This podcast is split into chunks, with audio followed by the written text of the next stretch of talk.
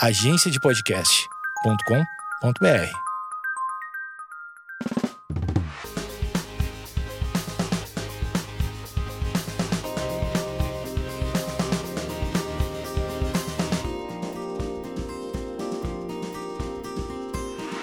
Oi, gente! E aí, como é que vocês estão? Eu tô bem, graças a Deus, começando mais um podcast, mais uma gravação para vocês. E sabe o que, que eu notei nos últimos podcasts e que algumas pessoas também notaram? Que eu não citei mais o meu look. Nossa, fiquei chocada que eu esqueci disso. Mas enfim, vou descrever. Estou com uma meia preta. Eu amo ficar de meia em casa é, com shortinhos preto e um moletom preto também, que daqui a pouco eu vou pra academia. Então eu já tô trocada. Mas esse é o meu look de hoje. É, bom, esse podcast é sobre é, habilitação, como que eu comecei a dirigir, toda essa história. Que muita gente me pergunta como é que foi todo esse processo, né? Porque, enfim, às vezes as pessoas veem. É, algumas acompanharam o meu processo, né, de tirar a CNH, e outras pessoas me veem dirigindo agora para lá e para cá. Enfim, às vezes eu posto algumas coisas dentro do carro, então as pessoas perguntam: Nossa, você não tem medo? Nossa, como é que foi? Eu tenho carteira há muitos anos e eu não consigo perder esse medo. Então, esse podcast é para falar um pouco sobre isso, porque eu acho que fica muito melhor num podcast do que fazer um milhão de stories. Acho que fica mais completo por aqui. Então, resolvi fazer nesse tema. É, vamos lá. Eu fiz esse, todo esse processo de tirar a carteira com 20 anos. Eu tô com 21. É, comecei as aulas, né? Tem as teórica e a prática. É, primeira são, acho que duas semanas de aula que você faz no. Uh, qual que é o nome mesmo do lugar? Na autoescola. Isso, você faz é, aula na autoescola. Então, eu fechei essas aulas no começo de fevereiro do ano passado. E aí comecei, né? Aí tinha que ir todo dia de manhã, era, se eu não me engano, das sete ao meio-dia. Era como se fosse uma aula mesmo. Aí eles colocavam vídeos, tipo, uns vídeos bizarros, assim, de acidente. Acho que é pra botar medo na gente. Foi maravilhoso, só que não. É, e lá eles ensinam, tipo, a parte teórica, né? Tem aula de mecânica, coisa que você precisa saber sobre o seu carro. Aula de primeiro socorro, sei lá, se você sofre um acidente, o que que você faz. Todas essas coisas, tipo, é bem completo, assim. E aí, depois dessas duas semanas, né, esses 15 dias de aula, eu fui para as práticas, que são, é, que é o melhor momento, né? Que você vai pra, pra rua acabei de lembrar uma outra coisa. Antes de eu ir pra rua, eu fiz três é, dias de aula é, de simulador. Que, se eu não me engano, eles já tiraram isso. Então, não tem mais aula de simulador. Mas eu peguei essas aulas, sortuda, né? É tipo como se fosse um jogo de videogame, assim. Você senta numa cadeira, sabe aqueles jogos de carro e aí você tem que dirigir e tudo mais, mudar marcha, não sei o quê. Só que é muito bizarro, porque é como se estivesse num videogame, assim. Então eu não levava tanto a sério. Porque eu ficava, gente, eu tô aqui é, fugindo do cone, fazendo manobra num videogame, sendo que, tipo assim, se eu bater no cone e se eu bater o carro, é é só uma brincadeira. Eu achava isso, tá? Eu sei que é para você levar a sério e tudo mais. Eu me dava, dava o meu máximo, mas também aconteciam umas coisas muito bizarras, porque na verdade é um simulador, não é um carro na vida real. Mas enfim, precisei fazer três aulas. E aí depois fui pra prática. Eu lembro que eu tava super nervosa pra minha primeira aula. Eu lembro que no dia seguinte eu tava. Eu tinha ido no Lola Palusa. Tinha trabalhado lá e também, enfim, cansada, né? Eu passei o final de semana inteiro indo em todos os shows. Aí eu fui pra aula, desesperada. Eu lembro que eu tinha feito stories no Close Friends do Instagram, falando, gente, tomara que meu instrutor seja bonzinho, eu tô super nervosa. E, enfim, eu fiz é, autoescola num bairro que é no meu bairro, né? Então era bem próximo da minha casa. Também acho que não compensa, né, na hora de escolher uma autoescola que seja muito longe. Acho que tem que ser algo que, sei lá, que você consiga ir andando ou pelo menos mais próximo possível para você não ter tanta essa dificuldade, porque realmente é algo muito chato de ir. Então, enfim, aí eu cheguei lá, o meu instrutor chama Gel. É, o que foi meu instrutor, né? O, moço que foi meu instrutor. E ele era muito gente boa. Eu lembro que eu entrei no carro pela primeira vez, assim, no manual. PS, eu já tinha dirigido carros é, automáticos com o meu pai do lado. Tipo, já tinha dirigido a caminhonete do meu pai quando ele tinha uma caminhonete. Minha mãe, assim, não. O carro da minha mãe é manual, então ela não deixava eu pegar o carro dela, mas eu também já tinha, sei lá, andado numas ruas no interior bem calmas com uns amigos para treinar mesmo. E sempre achei muito difícil manual. Você tem que praticar para você pegar a mãe ali em trocar de marcha, em lembrar a marcha, lembrar onde pisa, lembrar a hora que puxa. Enfim, é uma coisa mais complicada, mais complexa. E aí eu eu entrei assim no carro da autoescola, você tem que fazer tudo certinho, porque querendo ou não é uma pessoa que tá te avaliando ali, né? Ela tá te ensinando, mas ao mesmo tempo ela tá prestando atenção em você. Então dá sim um nervosismo na hora das aulas, mas também conta muito sobre o seu instrutor. E graças a Deus o Gel era muito gente boa, muito querida, a gente conversava da vida, assim, várias coisas. Enquanto eu dirigia, óbvio, nada que fosse me prejudicar, né? Eu também não ficava articulando, mas era alguém que me passava confiança e tranquilidade. E aí foi um tempo, né, fazendo essas aulas. Aí você ia na aula prática, sei lá, duas horas de aula prática. Passava voando, porque aqui em São Paulo a gente treinava num bairro que, sei lá, levava 15 minutos para chegar, então eram 15 minutos de aula, o Gel dirigindo, aí eu trocava de lugar com ele, às vezes eu ia dirigindo também.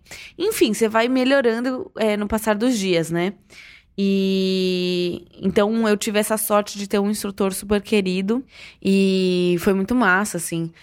Voltando um pouco, depois que eu fiz a, a, as provas, as aulas pra. Não, as aulas teóricas, eu tive que fazer uma prova no Detran que é uma prova é, teórica de assinalar, que cai sobre é, placas, essas questões, né? Veículo, tudo mais. E aí você precisa. Tem até um aplicativo sobre a CNH, eu lembro que eu tinha baixado, que é pra você ficar fazendo esse teste, né? É, de alternativa e tudo mais. Então você meio que chega sabendo mais ou menos o que você, o que vai cair, o que, você precisa fazer. É super prático também, mas tem toda a burocracia de você ir até o Detran, aí você vai e faz a prova, e se você reprova na prova, você tem que fazer tudo de novo. Enfim, essa parte é caos. Mas em, fiz todas as minhas aulas é, teóricas e práticas, e depois você marca uma prova prática para ver se você realmente está se você aprendeu a fazer o que o, o seu instrutor te ensinou. E fui para a prova prática é, eu lembro que eu nem sabia como é que ia ser. Cheguei, tava uma fila enorme com várias pessoas e, é, que também iam fazer, algumas pessoas fazendo pela segunda, terceira vez, que já tinham sido reprovadas. É, para mim era a primeira vez, né? Então eu tava ouvindo muita história assim na fila dessa prova. E aí eu tentei me manter muito calma, porque eu falei, cara, tanta gente aqui, tanta história das pessoas que elas reprovaram por nervosismo. Eu sei que é algo muito natural, você vai ficar nervoso para qualquer prova, né? Você sabe que você tá sendo avaliado e testado ali, então dá um nervosismo. Mas eu fiquei muito tranquila, eu falei, cara, eu vou fingir que eu estou na aula, porque se eu me dei bem na aula, se eu fiz tudo certinho na aula, eu vou me sair bem, não tem por que eu deixar o meu nervosismo estragar isso. E aí Cara, foi muito de boa, né? Eles falam que você tem que fazer, aí, ah, beleza, agora a gente vai fazer uma baliza, que eu vou avaliar a sua baliza. Agora você vai é, trocar de marcha ali, enfim, é, você vai sabendo o que você tem que fazer, o, o instrutor vai te instruindo. E deu tudo certo. Eu perdi um pontinho na hora de parar o carro. Eu parei, tava com medo de ralar a roda na, na, na guia e acabei parando longe demais, perdi ponto por isso, mas não perdi tanto ponto que fizesse eu reprovar, então eu passei de primeira. Fiquei muito feliz e orgulhosa, né? Porque acho que a pior parte mesmo é o nervosismo. Às vezes você sabe tudo, você, meu, já treinou, já praticou bastante, mas você chega lá na hora, você. Nossa, algum descuido, assim, faz com que você perca ponto e reprove. Eu não queria reprovar de jeito nenhum, porque eu demorei muito tempo para fazer tudo isso, né? Foi de fevereiro a maio, se eu não me engano, que eu fiquei fazendo as aulas aí e tudo mais. Eu falei, nossa, eu não quero reprovar. E aí a minha carteira saiu em junho, começo de junho, só que eu fui para uma viagem que eu fiquei três meses fora, então eu só peguei minha carteira em agosto quando eu voltei. E aí fui pro interior, onde os meus pais moram. E eles já deixavam eu pegar o carro, né? Porque quando você tira a sua CNH, você fica um ano com a provisória. Então, nesse um ano, você não pode é, levar multa no seu nome, a não ser que o nome do seu, é, o seu carro esteja no nome de alguma empresa, que seja sua. ou de outra pessoa, mas se você levar ponto na sua carteira, você perde a sua carteira e você precisa fazer todo o processo novamente. Você fica um ano nessa, né? E aí eu fui pro interior, comecei a treinar no carro do meu pai, com o meu pai junto, óbvio. E muito tranquilo, né? Porque carro automático é realmente é uma mão na roda, literalmente, é muito tranquilo. E também estava dirigindo manual com a minha mãe, mas eu comecei a notar que no interior não era um bom lugar para eu treinar, porque é, pelo menos aonde a minha família mora, lá é muito. As pessoas não respeitam tanto seta, como não tem tanto carro na rua assim. É, as pessoas meio que criam o jeito delas dirigirem e você tem que descobrir é, se ela vai virar, se ela não vai. Então é, é mais caótico do que aqui em São Paulo. Então eu passei alguns dias lá treinando. Depois que o meu carro ficou tudo certo, documentação, placa, blá blá blá, eu falei, cara, eu acho que agora eu posso levar o meu carro para São Paulo. Eu lembro que, que o meu pai ficou até preocupado, assim, porque ele achou que eu tinha que ficar mais tempo lá e eu não achei. Tipo, eu falei, cara, não, eu acho que eu tenho que treinar em São Paulo. E aí vim com a minha mãe, é, são cinco horas de viagem de estrada, eu dirigi três horas e meia. E depois minha mãe dirigiu o resto. E eu fiquei super aflita, assim, porque eu já tinha pegado uma rodovia que não era tão perigosa e não era tanto tempo. Mas naquele dia eu lembro que eu fiquei muito tensa, assim, com dor no pescoço, dor nas costas, porque você quer prestar muita atenção no que você tá fazendo. Você tem um cuidado muito maior e um medo, óbvio, né? De fazer alguma coisa errada. Mas a minha mãe me tranquilizou muito, porque ela foi muito tranquila também. Porque se fosse uma, um outro parente, sei lá, que tem medo e não sei o quê, a pessoa, né? Isso daí já pega como uma dica para você. Você que tá tirando carteira e quer treinar com alguém, treine com alguém que não seja tão medroso, que não vai ficar te colocando medo, que não vai ficar te pressionando. Porque isso também é muito ruim, né? Você precisa de alguém que te dê confiança, que fale, ó, oh, você fez errado, mas tenta de novo. E que não te assuste, né? Eu lembro que no começo meu namorado quando ele andava comigo, ele ficava apavorado e ele me assustava mais. Então, tipo, ai, passei muito perto de um carro, ele ficava, ah, meu Deus, meu Deus, eu ficava desesperado e isso me deixava nervosa. Então, você precisa andar com pessoas que, pelo menos enquanto você estiver treinando, pessoas que deixam você tranquila. Eu trouxe o carro para São Paulo, foi super de boa e aí depois eu tive que começar a criar coragem para sair de casa, para ir para os restaurantes, para ir para os lugares. E aí eu comecei a fazer isso com o meu namorado. Isso foi em setembro do ano passado. Estamos em fevereiro. E aí eu comecei a, a sei lá, ia para um restaurante com meu namorado, eu ia com o carro e ele ia junto. Alguns amigos iam juntos também. Então, no começo eu lembro que tudo me distraía, me deixava nervosa. Então, música alta no carro me deixava super nervosa. É pessoa falando muito comigo no carro me deixava nervosa, porque eu realmente eu tinha essa necessidade de prestar atenção em todos os movimentos que eu estava fazendo. E sobre o meu carro, eu optei comprar um carro automático, porque São Paulo tem muita subida, descida, é muito semáforo, é toda hora que você tem que ficar parando. E aí eu fiquei pensando, né, putz, eu vou ter que ficar trocando de marcha toda hora. Imagina numa subida eu ter que ficar é, parando o carro, né? Freio de mão e tudo mais, eu acho que vai ser muito complicado. E eu não quis arriscar tanto por ser uma cidade grande. Eu acho que se você mora numa cidade pequena, é, que é menos movimentação de carro, acho que vale a pena até você ter um manual, porque você vai praticar mais, você vai ter mais espaço para isso. Aqui em São Paulo é muito tipo assim. Eu falo até por mim, né? Eu me tornei a pessoa que que eu não gostava, que no começo as pessoas ficavam buzinando para mim porque eu ia devagar demais e aí eu falei, cara, hoje eu me tornei essa pessoa. Quando a pessoa tá emperrando na minha frente, eu já buzino, falo, e aí, meu filho, né? Claro que eu tenho empatia, às vezes tá acontecendo alguma coisa dentro do carro, mas às vezes a pessoa ela só lerda mesmo e essas coisas realmente elas estressam no trânsito. Porque São Paulo é um caos. Então eu optei por comprar um carro automático.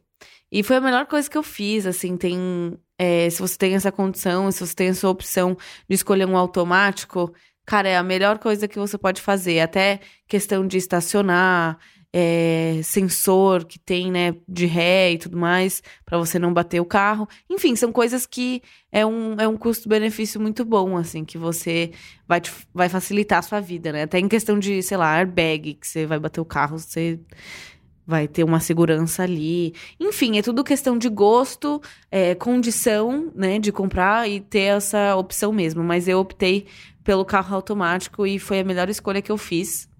É... Outra coisa, treine É, eu sei que às vezes dá medo e tudo mais, mas enfrente esse medo. Porque uma hora ou outra, se vo... ainda mais se você tirou a carteira, tá? As pessoas às vezes falam para mim, Maju, eu tirei minha carteira faz anos e eu não tenho coragem de pegar no carro. Eu acho que é bom você ter alguém que te motive, que fale, não, eu vou com você, é, vai dar tudo certo. E você aprender e entender que errar faz parte. Então, você provavelmente vai ralar o carro, você provavelmente vai bater o carro ou vão bater em você. Essas coisas super acontecem. E é, essas coisas acontecem e você precisa entender que isso é normal. Você precisa ter prática para você ir perdendo medo e você só perde o medo mesmo praticando e colocando o carro na rua e, e tendo essa coragem, né, de enfrentar é, é, essas coisas. Ainda mais se você mora em São Paulo, né? Eu não sei onde você mora, provavelmente cada um mora em um lugar diferente, mas aqui em São Paulo eu fui, você vai pegando a manha, né? Você tem que ficar sempre muito atento. É, não só sobre você, porque às vezes você acha que, por exemplo, ai, dirijo super bem com uma mão só, mas você também precisa pensar no outro, né? Às vezes, numa mão só, ali num desespero, você não vai conseguir virar o carro totalmente. Então você tem que prestar atenção. E também você vai pegando o jeito e vai ficando mais tranquilo, você não fica mais pressionado, você vai ficando mais relaxado, né, no bom sentido. Esse podcast é para te incentivar. Se você hum, tá com medo de tirar carteira, cara, tire. É um processo muito chato, mas vale a pena. Você tem uma liberdade maior. Eu lembro que eu fiquei dois, quase três anos andando de carro. É, de Uber aqui em São Paulo. Transporte público em São Paulo também é muito bom, mas o carro ele te dá uma liberdade maior. Então, por exemplo, às vezes eu ia de, de Uber para um lado para o outro, eu gastava muito mais em um dia. Então, para eu eu, sei lá, eu gastava 60 reais de Uber e de volta, tipo, ida 30, volta 30 por um bairro próximo aqui, porque é, realmente é caro. E aí, no final da semana, isso saía muito caro para mim.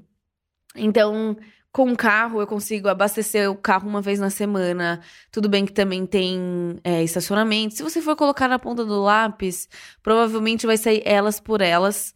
É, eu ainda ando de Uber quando eu acho que é uma ocasião que eu não preciso tirar o meu carro ou que não é tão conveniente eu tirar o meu carro, eu ainda ando de Uber ou ah, eu prefiro ir de metrô porque tem um metrô na frente, prefiro.